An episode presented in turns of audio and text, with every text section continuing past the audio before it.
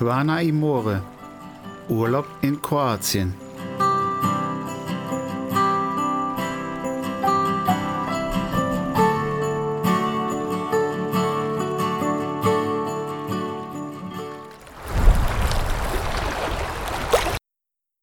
Hallo und herzlich willkommen zu einer neuen Folge hier in meinem Podcast Quana Imore Urlaub in Kroatien. Ich bin's wieder, euer Markus. Heute nehme ich euch mit nach Srebrenica. Also los geht's.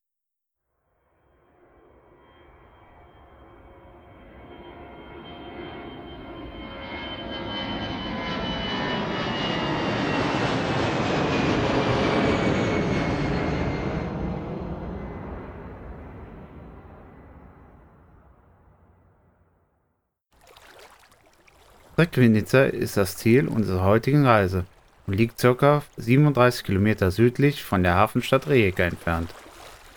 Erste Siedlungen an der Stelle, wo sich heute die Stadt befindet, die Station Atures, ist schon auf der Tabula Porteginiera, einer Karte des römischen Straßennetzes, die aus dem 3. Jahrhundert stammt, die das Netz von den britischen Inseln über den Mittelmeerraum bis in den Nahen Osten aufzeigt, verzeichnet.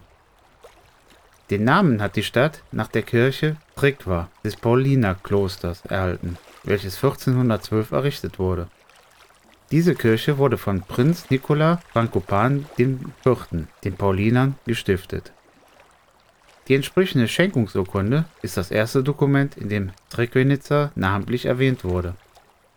Am gleichen Platz, an der Mündung des Flusses Trubracina, befindet sich heute die Kirche zur Himmelfahrt der Jungfrau Maria.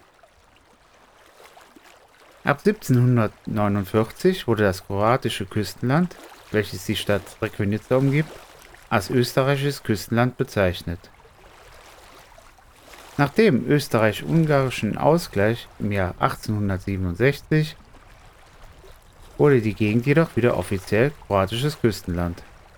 Bis zum Ende der K&K-Monarchie blieb es Österreich bzw. Ungarisch. Im Jahr 1891 wurde das erste Hotel in Srebrenica eröffnet. Ein Jahrzehnt später wurde Srebrenica offiziell zum Luftkurort erklärt und entwickelte sich zu einem bevorzugten Reiseziel insbesondere des ungarischen Adels zur Zeit der Donaumonarchie. Im damaligen Paulinerkloster kann man auch heute noch nächtigen. In ihm befindet sich heute das Hotel Castell. Aber auch weitere Bauten prägen das Bild der Kleinstadt mit 11.000 Einwohnern. So das heutige Hotel Quana Palace, das etwas oberhalb des Strandes liegt, mit seinem palastähnlichen Bau, der an die K&K-Monarchie erinnert.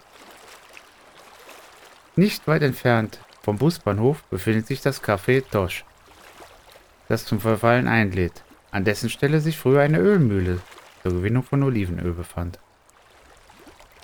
Entlang der Strandpromenade laden zahlreiche Lokale ein, die lokalen Spezialitäten zu genießen. Eines ist das Restaurant Straußmeier, dessen Inneres auch heute noch an Kaffeehäuser der Habsburger erinnert. Treckwinitzer verfügt über mehrere exzellente Strände, die teilweise Kies sowie auch Sand aufweisen.